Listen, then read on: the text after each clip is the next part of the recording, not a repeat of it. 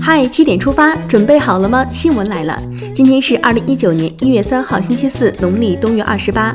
大家早安，我是主播明旭。先来看看昨夜今晨都发生了哪些大事。告台湾同胞书发表四十周年纪念会，昨天上午十点在人民大会堂举行。习近平在纪念会上发表重要讲话时指出，回顾历史是为了启迪今天，昭示明天。祖国必须统一，也必然统一。昨天，习近平就俄罗斯马格尼托戈尔斯克市居民楼煤气爆炸造成重大人员伤亡，向俄罗斯总统普京致慰问电。日前，国务院批复同意河北雄安新区总体规划，紧扣雄安新区战略定位，有序承接北京非首都功能疏解。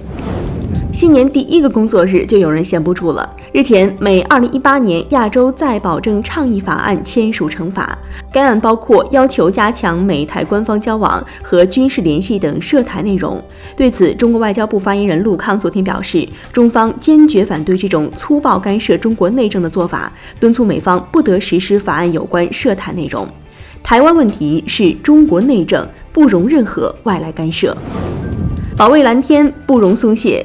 近日，国家发改委联合公安部等六部门发布公告称，二零一九年一月一号开始，全国全面供应符合第六阶段强制性国家标准的车用汽油和车用柴油，同时停止国内销售低于国六 A 标准车用汽油、低于国六标准车用柴油。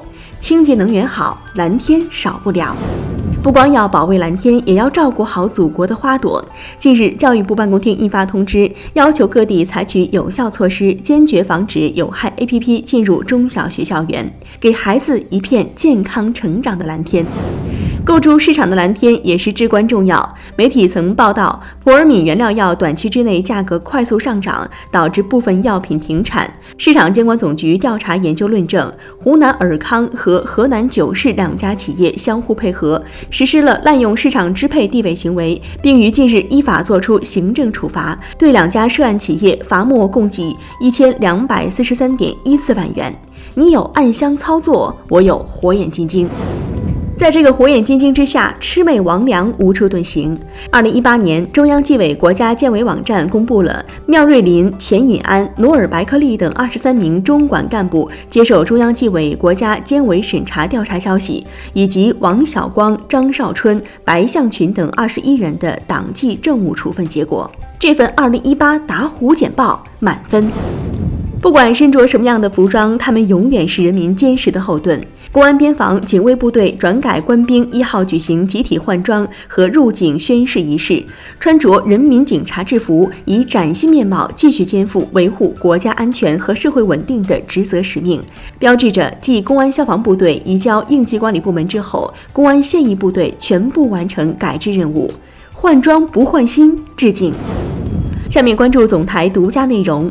告台湾同胞书发表四十周年纪念会二号上午在人民大会堂举行，习近平出席纪念会并发表重要讲话。习近平这些金句掷地有声，欢迎大家在今天的嗨七点出发当中关注收听。接下来关注一组国内资讯。昨天，据天津权健事件联合调查组通报，经过调查取证，事件处理工作取得了阶段性进展。本着依法依规依事实的原则，相关部门对权健公司涉嫌传销犯罪和涉嫌虚假广告犯罪进行立案侦查。Ofo 小黄车又摊上事儿了，因没有按时支付运输费用，顺丰起诉 ofo 运营主体东峡大通，法院裁定冻结东峡大通在招商银行天津分行、鞍山西道支行所设账户存款一千三百多万元。四面楚歌，小黄车能否走出困境呢？父母生养之恩大于天，这位孩子却做出这样的事儿。二零一八年十二月三十一号，十三岁的罗某因家庭纠纷，用锤子先后将父母锤伤，其父母因伤势过重死亡。事发之后，嫌疑人罗某曾用其父亲的身份证购票前往云南大理。一月二号下午，湖南衡南警方在云南大理将其抓获。痛心，孩子，你真的不会后悔吗？下面这条新闻有些细思极恐。一号，广东深圳某商场，一男子突然抱起一女童，想要离开时被家长阻止。随后，女童的另外一名家长继续追赶男子，男子表示当时开玩笑的。龙岗警方称，嫌疑人曾经因行为异常送医，目前已经对其约束治疗。有病就吃药，没事儿别瞎跑。VR 考古你了解吗？陕西西北大学有一间 VR 考古实验室，学生不出校门就可以体验探墓，感受考古现场。老师说，过去上课多用图片讲解，现在用这种方式可以帮助学生直观理解不同类型遗迹和遗物的特征，练习考古的基本技能。高科技探墓，无邪你值得拥有。接下来关注一条体育方面的新闻。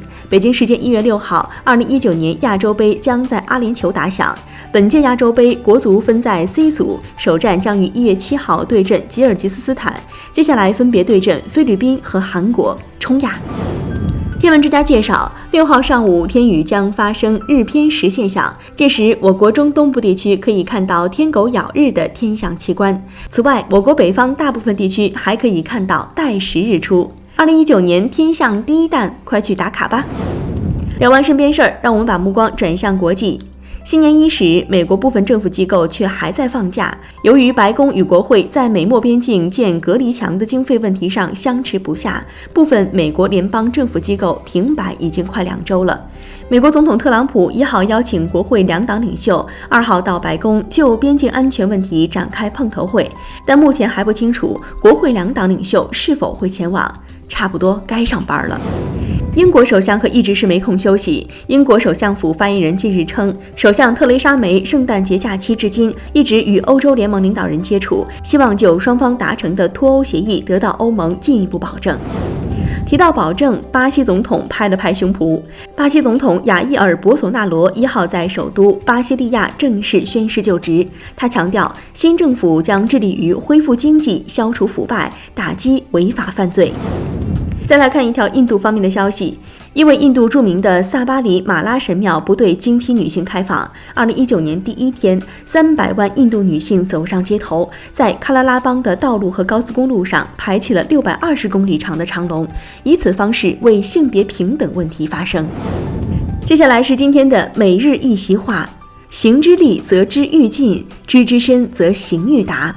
二零一八年十二月十八号，庆祝改革开放四十周年大会在北京人民大会堂隆重举行。习近平总书记在大会上发表重要讲话。他指出，行之利则知愈尽，知之深则行愈达。改革开放四十年积累的宝贵经验，是党和人民弥足珍贵的精神财富，对新时代坚持和发展中国特色社会主义有着极为重要的指导意义，必须倍加珍惜，长期坚持，在实践中不断丰富和发展。行之利则知愈尽，知之深则行愈达，出自南宋理学家张氏的《论语解序》。这句话论述了知与行相辅相成、相互促进的关系。一方面，随着实践的深入，人的知识会不断增长，认识也愈发精进；另一方面，有了更为深刻的认识，又能反过来指导实践，使实践通达透彻。最后，进入到今天的每日话题：有孩子培训班排到年三十儿，家长瑟瑟发抖，就怕学霸过假期。不怕同桌是学霸，就怕学霸过寒假。对于大部分家长来说，假期的主角是孩子的学业。调查发现，从幼儿园大班到初一学生，寒假安排几乎都已经妥当。